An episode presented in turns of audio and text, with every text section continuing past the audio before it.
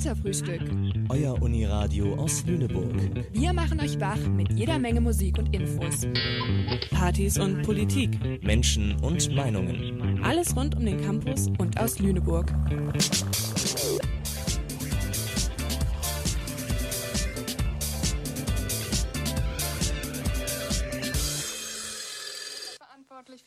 Bürgerrundfunksendung ist Paula Muche. Und damit herzlich willkommen zur neuen Folge vom Katerfrühstück, dem Uniradio aus Lüneburg. Heute im Studio für euch sind Silja und Tim. Hallo.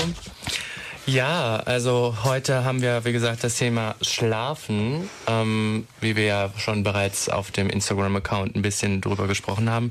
Du sag mal, Silja, wie hast du heute Nacht eigentlich geschlafen? Ähm, so lala, aber das ist bei mir eigentlich so Standard. Vielleicht können wir da später nochmal genauer drüber reden. Und du? Wie war deine Nacht? Ja, spät und schlecht. Ja, da kann ich mich mit identifizieren. Naja, aber ähm, wie gesagt, um genau dieses Thema singt jetzt natürlich auch der weitere äh, Songwriter, nämlich verifiziert mit dem Song Schlaflos.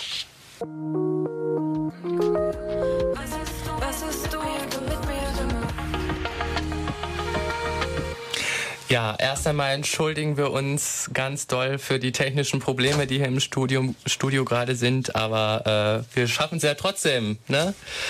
Ähm, ja, muss ja weitergehen. Es muss ja irgendwie weitergehen, genau. Und ähm, das denke ich mir auch momentan jeden Tag. Ich meine, Prüfungsphase steht momentan vor der Tür.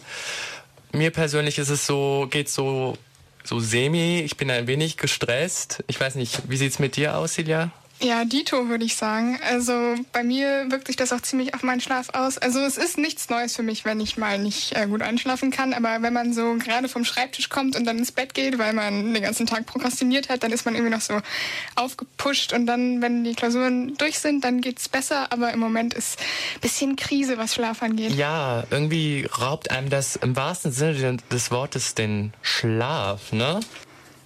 Aber das muss ja nicht so bleiben. Und Felix und Morlin aus der Redaktion haben zusammen ein paar Tipps zusammengestellt, wie man besseren Schlaf finden kann.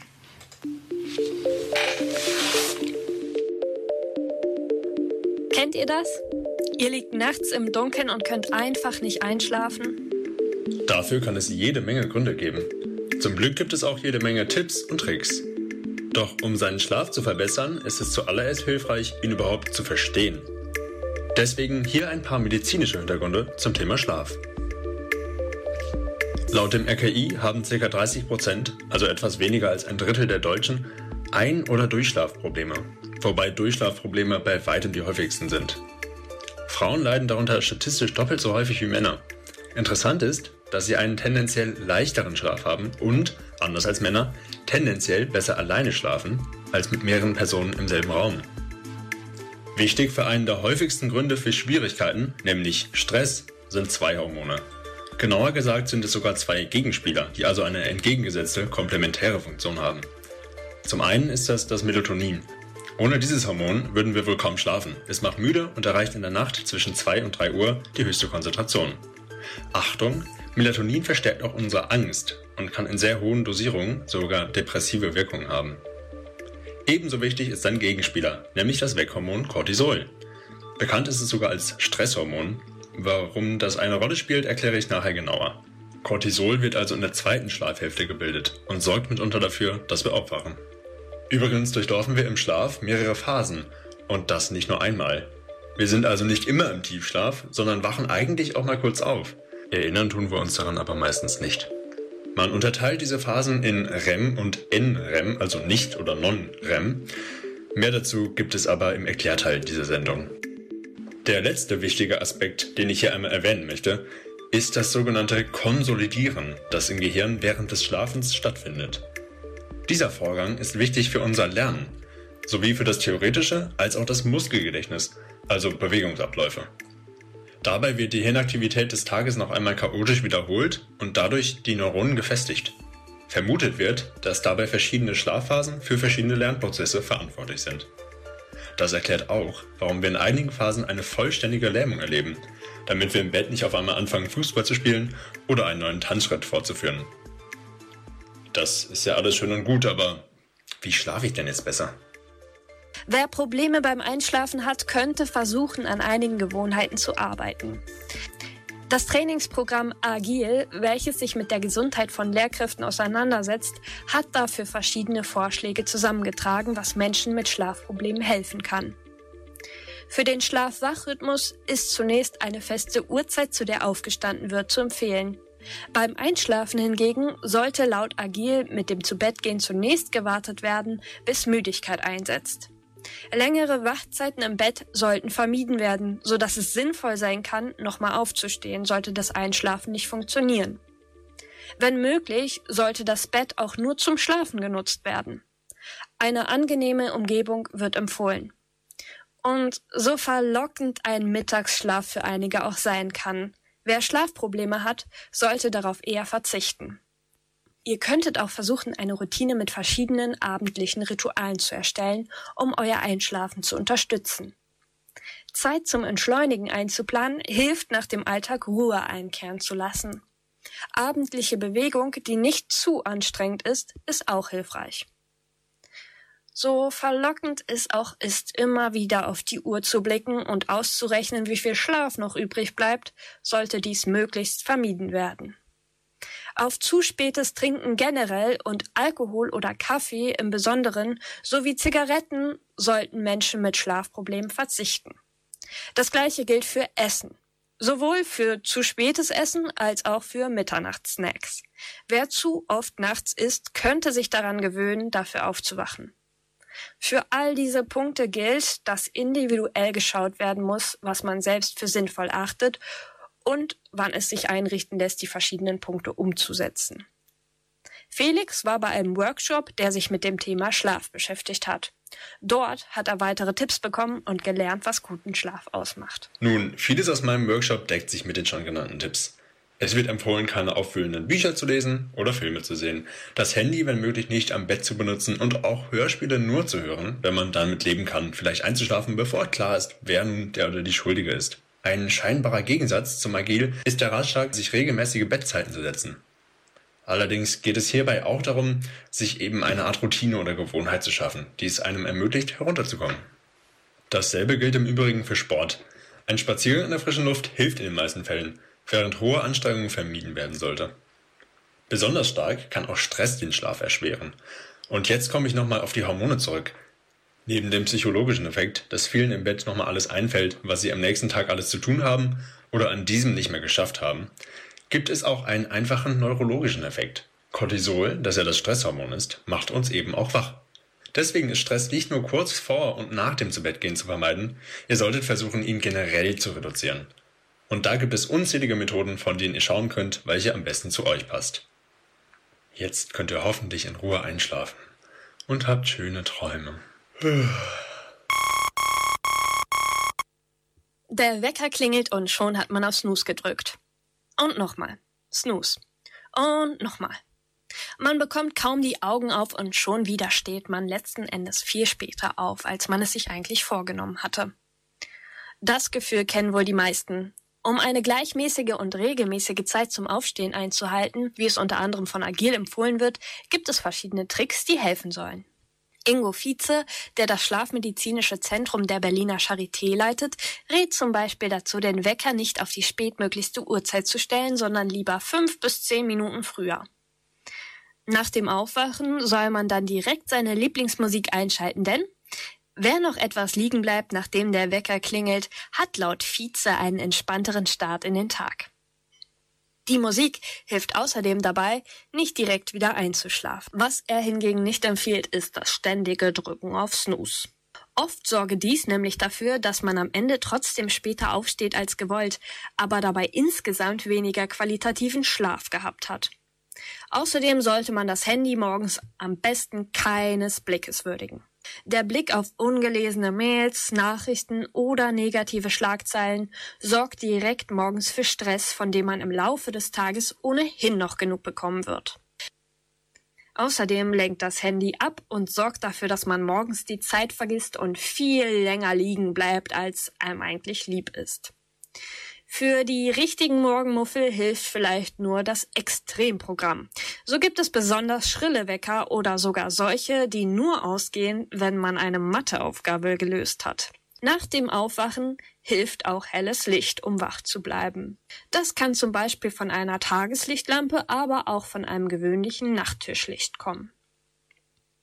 Und wenn man es dann schon einmal aus dem Bett herausgeschafft hat, aber trotzdem nicht so richtig in Schwung kommt, hilft eine kühle Dusche, ein Glas Wasser trinken oder sich an die frische Luft zu begeben. Und dann habt ihr hoffentlich einen guten Start in den Tag.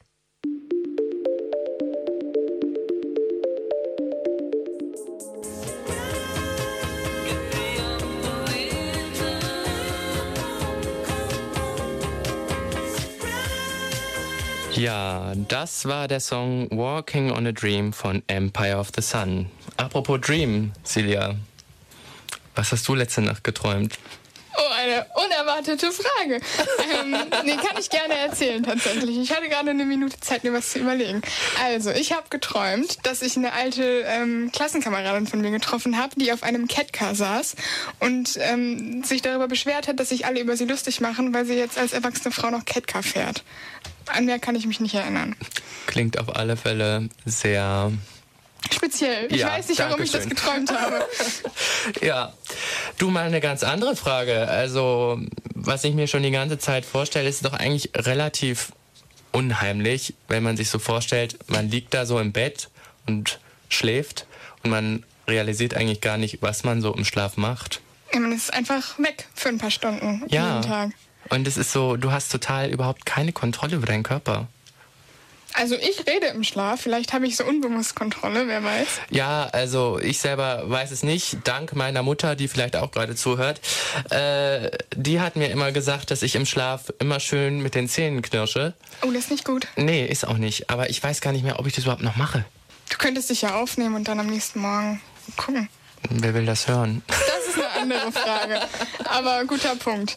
Aber was unser Körper denn eigentlich genau macht, wenn wir schlafen, das hat sich Luisa in einem Beitrag genauer angeguckt. Und hier folgt ein kleiner Erklärkater für euch. Viel Spaß.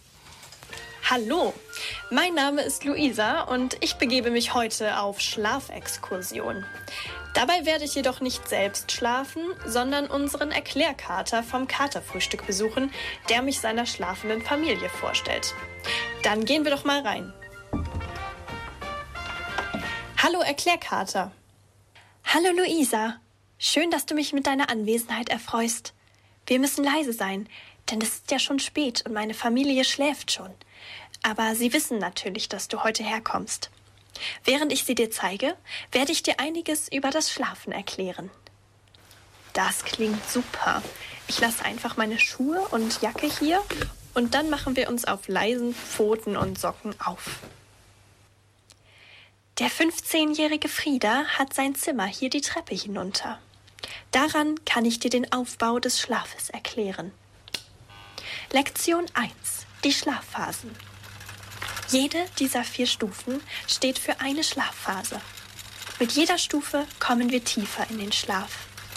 Es beginnt mit Stufe 1, der Einschlafphase. Darin sinkt die Körpertemperatur langsam ab, der Blutdruck sinkt. Darauf folgt Phase 2, die Leichtschlafphase.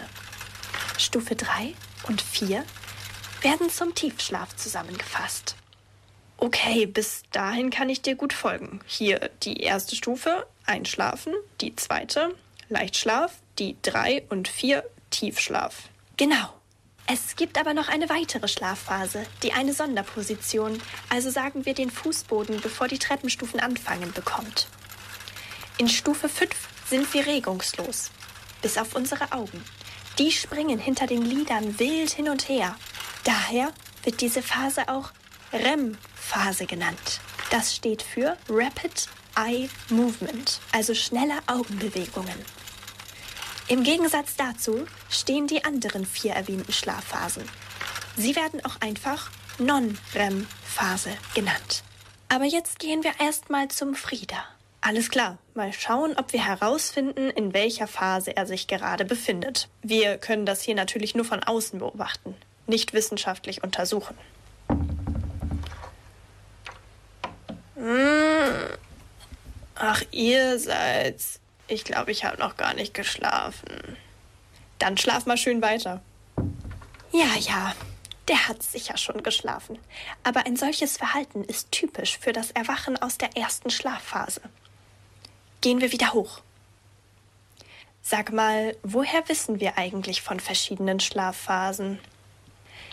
Lektion 2. Die Geschichte der Schlafforschung. Die Schlafforschung begann erst richtig vor circa 70 Jahren. Damals konnte man Hirnströme zwar schon messen, aber Schlaf wurde noch als passiver Zustand, ein Opfer, das wir für das Wachen bringen, angesehen. Heute wissen wir, Schlaf ist ebenso aktiv und dafür verantwortlich, dass wir überhaupt gesund und wach sein können. Aha.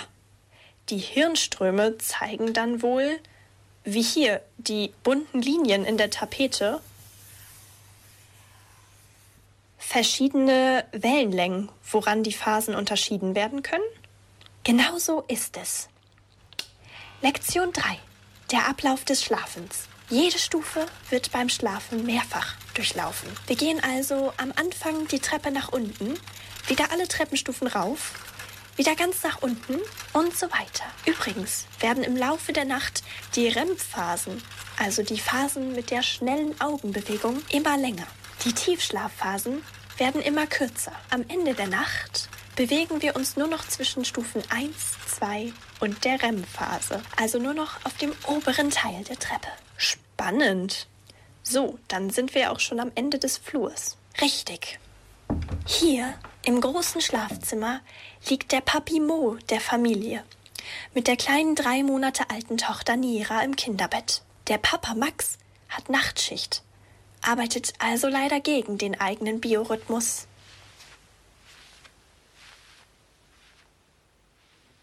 Wow, so muss ein tiefer Schlaf aussehen. Nira atmet ganz ruhig und tief und bewegt sich kaum. Das hält aber nicht so lange. Neugeborene haben meistens einen über Nachts und Tags sehr ähnlichen Schlafrhythmus.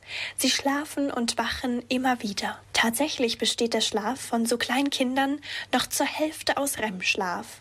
Wo wir gerade davon sprechen, die Augen vom Papi Mo flitzen ganz schön hin und her. Sonst sieht er ziemlich stocksteif aus. Was der wohl gerade träumt? Er hat sehr lebhafte Träume, von denen er uns oft berichtet. Aber Träumen passiert in allen Schlafphasen. Hier hängen ja einige Zettel mit Buchstaben und Zahlen herum. Was bedeutet das? Das erkläre ich dir draußen. Verändert sich der Schlaf eigentlich mit dem Alter? Ja. Lektion 4. Schlafen über das Leben hinweg. Wie gesagt, macht der REM-Schlaf bei kleinen Kindern die Hälfte des Schlafes aus. Das nimmt mit dem Alter ab. Außerdem nimmt sowohl die Schlafdauer als auch das Vorkommen des Tiefschlafes ab. Im hohen Alter wird oft gar kein Tiefschlaf mehr erreicht.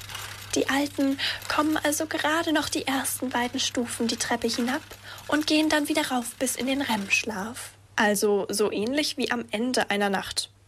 Das hatten wir ja vorhin schon. Dass wir uns gegen Morgen nur noch zwischen Stufe 1, 2 und dem REM-Schlaf, also auf dem oberen Teil der Treppe bewegen. Das hast du richtig verstanden. Bevor ich mich nun auf den Weg mache, die verschiedenen Zettel, was hatte das zu bedeuten? Das ist ein spannendes Phänomen. Lektion 5. Schlafkontrolle. Papi Mo und Papa Max üben gerade das luzide Träumen. Das bedeutet, dass sie im Schlaf erkennen, dass sie gerade träumen. So können sie ihre Träume nach Belieben verändern. Das üben sie mit sogenannten Realitätschecks. Das sind Rituale wie das Lesen von Worten, die sie im Wachzustand üben, sodass sie sie automatisch auch im Schlaf vollziehen. Im Schlaf verändert sich aber Geschriebenes. Im Wachzustand natürlich nicht. Wenn sich die Worte also verändern, können Papi Max und Papa Mo darauf kommen, dass sie schlafen. Und dann zum Beispiel fliegen oder Albträume besiegen. Welche Methoden dafür am geeignetsten sind, luzide zu träumen, wird gerade erforscht. Und auch, was luzides Träumen langfristig mit unserer Gesundheit macht. Das will ich auch mal ausprobieren. Ich danke dir sehr für die ausführlichen Einblicke in die fünf Schlafphasen, die Geschichte der Schlafforschung und in die Schlafkontrolle. Ich uh, werde dann auch mal in die Falle tapern. Bis bald. Schlaf gut.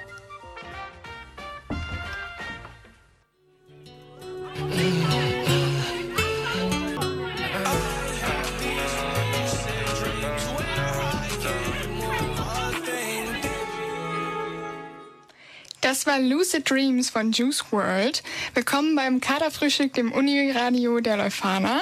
Heute dreht sich alles ums Thema Schlaf. Und bei mir selber ist es ein bisschen schwierig. Also durchschlafen kein Problem, einschlafen ein Problem und aufstehen ein riesengroßes Problem. Ich habe tatsächlich drei Wecker und das Ding ist, wenn ich die alle ausgemacht habe, bin ich davon so fertig, dass ich wieder ins Bett gehe. Das ist oh gerade mein Morgen. Nee, ich kann mich noch genau daran erinnern, wie wir uns am Samstag treffen wollten. und ich dich erstmal wach klingeln musste. Ja, es um war eins. Mhm, es war ein Uhr nachmittags. Naja, aber es hat ja im Endeffekt auch geklappt. Nee, also ich habe das Glück irgendwie, ich komme morgens relativ gut aus dem Bett eigentlich. Also ich wache automatisch so zehn Minuten vor dem Wecker klingeln eigentlich immer auf. Beneidenswert. Ja, weil ich habe immer so Angst, dass ich, oder Angst ist vielleicht ein blödes Wort, aber ich habe keine Lust, immer so einen halben Herzinfarkt von dem blöden Weckerklingeln zu bekommen. Und da bin ich dann automatisch immer schon so auf Abruf morgens irgendwie. Keine Ahnung. Aber ja, ich weiß nicht. Wie wirst du denn morgens wach? Wie ist denn so deine Morgenroutine? Ähm, also Wenn du dann aus dem Bett kommst. Okay, ja. Also nachdem ich meine Wecker ausgemacht habe, wieder ins Bett gegangen bin und dann wieder aufgestanden bin, dann taper ich ins Badezimmer. Und das Ding ist, wenn ich dann durch bin mit dem Badezimmer, dann ist eigentlich auch wieder alles okay. So, aber der Weg dahin ist halt so schwer. Da mhm. muss ich mich immer so ein bisschen schleppen, ja. Und dann halt Frühstück und anziehen und so weiter. Und dann brauche ich immer so eine Stunde. Und dann bin ich meistens ganz gut wach. Ja, ja. Ja, bei mir ist das ähnlich. Also ich bin da, ich brauche morgens meine halbe Stunde im Bad. Ähm, das ist nicht viel. Sonst werde ich nicht, komme ich nicht in die Puschen irgendwie. Also das ist so, ja, my time. Und dann wirklich, wenn ich dann aus dem Bad auch raus bin, jeden Schritt, den ich tue, mache, ja, werde ich dann immer wacher. Und wenn ich dann irgendwann angezogen bin, bin ich dann so wie jetzt. Bist du ein Kaffeetrinker? Ja, schon. Ich auch. Schwarz oder mit Milch? Schwarz. Schwarz. Aber ich bin gerade dabei, es auf einen Kaffee am Tag zu reduzieren. So, das ist gerade meine Mission. Also wirklich nur zum Frühstück, zum Wachwerden und nicht über den Tag verteilen. Nee, momentan habe ich halt das Problem, Problem in Anführungszeichen, dass ich die einzige Person äh, in meiner WG bin, also wir sind zu zweit momentan, äh, die Kaffee trinkt. Und dann habe ich mal ab und an für mich so einen Kaffee gekocht, aber für mich alleine so einen ganzen Pott Kaffee, das ist schon ein bisschen zu viel. Also da komme ich nicht gegen an. Dann greife ich dann doch lieber eher irgendwie zu einem Tee, der einen wach macht. Also ich habe gerade zu Weihnachten einen schönen Wachmacher-Tee bekommen. Kann ich jedem empfehlen. ähm, ja doch schon schwierig, irgendwie aus dem Bett, oder du findest es schwierig, aus dem Bett zu kommen, aber ich finde es teilweise auch schwierig. Aber jetzt stell dir vor, es, dass es Leute gibt, die in Berufen arbeiten, die ähm, die ganze Nacht über arbeiten und dann morgens, wenn wir aus dem Bett kommen, einfach ins Bett gehen.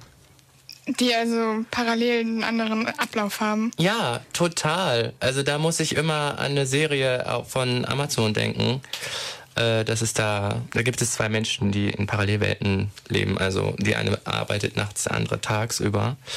Und äh, genau zu dem Problem Feld äh, gehen wir jetzt auch über, denn Finn hat dazu passend einen schönen Beitrag erstellt. Den hören wir uns jetzt mal an.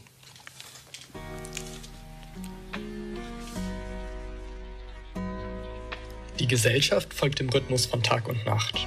Der Tag beginnt klassisch mit der Morning Show im Radio und endet jeden Abend nach den Tagesthemen vor dem Fernseher. Doch was ist mit Menschen, die diesem Tagesrhythmus nicht folgen, nicht folgen können?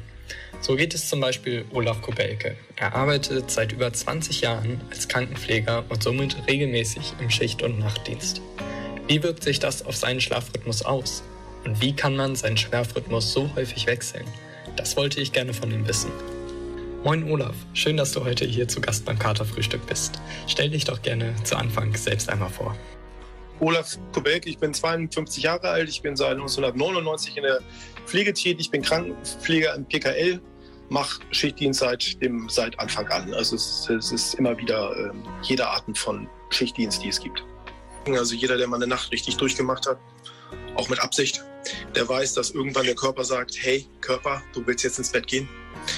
Äh, und du musst dann sagen, nee, noch ist es nicht so weit, es ist vielleicht erst morgens um drei und dann musst du halt noch drei, dreieinhalb Stunden hältst du jetzt noch durch. Und das kann äh, auch immer wieder mal switchen, also auch immer mal wieder, ähm, dass man abends um halb neun, neun da rauskommt und am nächsten Tag dann um sechs wieder anfängt mit all den Nebenwirkungen, die es dann auf den Schlaf hat. Was diese Nebenwirkungen sind, die Olaf da anspricht, das wollte ich noch genauer wissen. Deswegen habe ich nochmal nachgefragt wenn es dann wirklich über längere Zeit geht, dass der Dienst immer mal wieder schwankt oder es auch längere Dienstturn gibt, dann ähm, ist der Geduldsfaden manchmal schon ein bisschen dünner ähm, und dass ich vielleicht auch manche Sachen nicht machen kann. Also ich kann an manchen äh, Dingen des Soziallebens äh, auch außerhalb von irgendwelchen Viruszeiten nicht nicht immer so teilnehmen vielleicht oder ich äh, muss was absagen. Seine Arbeit als Krankenpfleger hat wirklich weitreichende Auswirkungen auf sein Privatleben. Dass Olaf diese trotzdem in Kauf nimmt, liegt an dem Sinn, den er in seiner Arbeit sieht, so sagt er. Außerdem hat er sich über die Jahre einen Umgang mit dem wechselnden Schlafrhythmus angelegt. Also es ist, es ist einfach schon, dass, dass jeder, der so arbeitet, sehr darauf achten sollte, ähm, was tue ich für mich, wann hole ich mir meine Ruhezeiten, ähm, was kann ich dafür tun, dass möglichst die Inhalte der Arbeit auch nicht mitkommen. Das kann ja auch nochmal so ein bisschen dazu führen, dass der Schlaf nicht ganz so äh, ist, wie er, wie er sein soll. Also, dass ich äh, auch immer mal wieder einen freien Tag eingebaut kriege, dass ich möglichst keine Langturns so am Stück mache ist manchmal nicht anders möglich. Ich merke selber, es wird immer wichtiger, einen Ausgleich zu haben und zu gucken, was kann ich für mich tun. Also ein Hobby, eine Beschäftigung, eine Bewegung, äh, irgendwas, was einem da so einfällt. Für einen guten Schlaf werden auch immer Routinen empfohlen. Davon berichtet auch Olaf. Rituale einbauen. Also ich habe dann relativ einfaches für mich entdeckt. Ähm, äh, wenn ich äh, ins Bett gehe, dann äh, höre ich immer noch mal einmal einen Spiegel-Podcast. das ist nicht so schön für den Spiegel, aber ich schlafe dabei immer sehr gut ein. Ja, das sind so Rituale, die sich aufbauen. Ne? Also dann noch mal irgendwie kurz äh, runterkommen. Ganz wichtig ist bei mir auch ähm, nicht viel essen, so nach 20 Uhr. Das erzeugt bei mir äh, keinen guten Schlaf. Ich glaube aber, das ist ja bei fast, bei fast allen so. Also da, wo ich vor 20 Jahren nicht darauf achten musste, das merke ich halt jetzt, äh, tut mir einfach gut. Weiß ich aber auch von Leuten, die jünger sind als ich, dass es denen gut tut. Um lange Schichten mit wenig Schlaf durchzuhalten, helfe Olaf manchmal aber auch einfach die Aussicht auf eine Belohnung zum Feierabend. Das dürfte wohl auch außerhalb des Schichtdienstes anwendbar sein und könnte vielleicht bei uns allen für ein bisschen mehr Motivation bei der Arbeit sorgen. Ich nehme dann immer sehr gerne was für den, für den nächsten Tag vor. Also wenn ich dann weiß, ich bin um 14 Uhr raus, dann ähm, ist ja so ein Resilienzfaktor für mich einfach nochmal zu gucken, okay, was kann ich mir danach Gutes tun? So, und da ist dafür ist es so typabhängig, was ist Gutes tun. Manche legen sich gerne aufs Sofa, andere gehen vielleicht noch, noch eine Runde daddeln. Das mache ich durchaus in meinem Alter auch noch ganz gerne. Also ich belohne mich nochmal selber dafür. Ich habe mir also so ein Selbstbelohnungssystem überlegt für mich und das mache ich dann noch.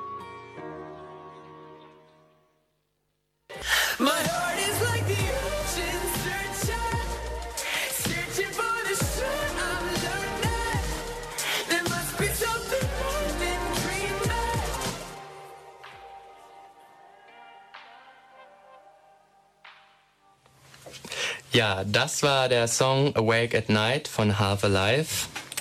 Tja, das passt ja eigentlich ganz gut zu dir, du Nachteule. Ja, stimmt. Stimmt, stimmt. Ja, jetzt zum Thema Abendroutine. Also, wann beginnt bei dir ein Abend und wann ein Morgen? Ich meine. Ähm, das ist eine gute Frage. Hm. Also so eine richtige Abendroutine, meine Abendroutine ist sehr kurz. Vielleicht kann man es so sagen. Eigentlich mache ich nur Zähne putzen und mich umziehen, aber ich habe eigentlich nicht so einen wirklichen Moment, wo ich runterkomme oder so. Mhm. Ich finde mich oft vor Netflix wieder. So, vielleicht ist das eine Art Routine, wenn auch keine, auf die ich stolz bin. Und oft mache ich halt gerade abends Sachen für die Uni, weil ich mhm. mich dann irgendwie besser konzentrieren kann, wenn ich so oh, ein bisschen müde bin. Dann bin ich irgendwie fokussierter und nicht so schnell abgelenkt. Oh, ich kann das ja gar nicht. Nee? Nee, ich, bei mir schaltet sich mein Hirn automatisch ab sieben ab. Das, sagt, das streikt dann. Dann war das Sandmännchen da. Dann, genau. nee, äh, finde ich beeindruckend, wenn Leute noch so spät lernen können. Und wie sieht dein Abend dann meistens so aus, wenn du nicht vom PC hängst? Ja, also meistens schaue ich mir abends tatsächlich einen Film an, aber wenn ich wirklich so eine richtig tolle Abendroutine machen möchte, dann gehe ich ins Bad, putze mir die Zähne, mache mir noch irgendwie einen gute Nacht-Tee, der mir vermeintlich hilft beim, Einschlafen. Ist vielleicht auch mehr ein Placebo-Effekt, aber naja. Und dann versuche ich noch ein bisschen was zu lesen und ähm, versuche um Punkt halb elf dann das Licht auszumachen. Meistens bringt das nichts so wirklich, aber Liegst du dann eine Zeit lang wirklich so wach im Bett und versuchst einzuschlafen? Ja. Ich auch. Ja, das ist dann wirklich irgendwie traurig. Ja, also.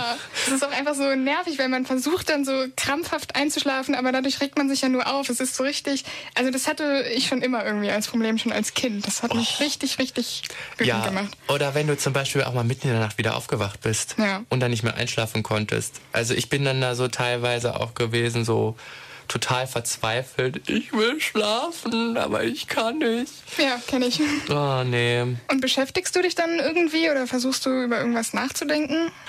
Hm, also meistens denke ich über was nach, aber das ist eher nicht so produktiv beim Einschlafen. also äh, wenn es dann wirklich gar nicht mehr geht, dann versuche ich wirklich vielleicht tatsächlich noch so ein paar Seiten zu lesen oder zu Netflixen, aber das ist auch nicht so gut, weil davon wird man eher wieder wach.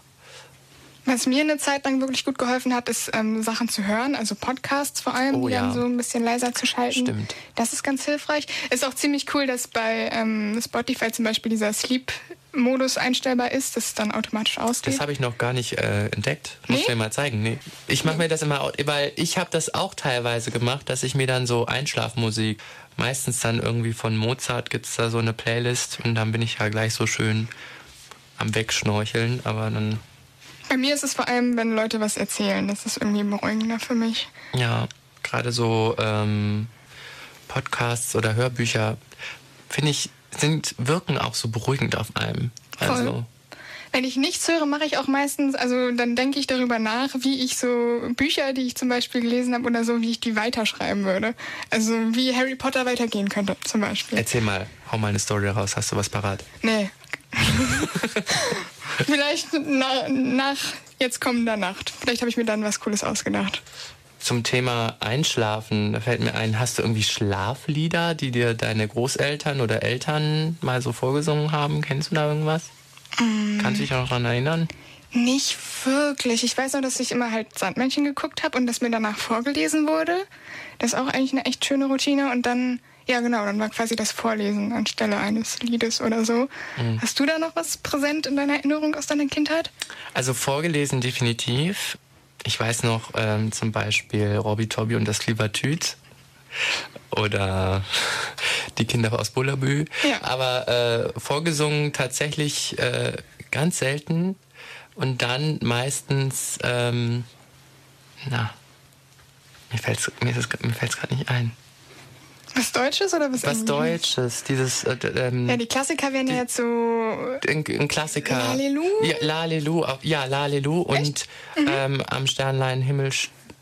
Am Sternlein, weißt du, wie viele Sterne Stern am Himmel steht. Und so weiter. Und so weiter, genau. Zum Glück haben wir keine Kinder, denen wir was vorsingen müssen.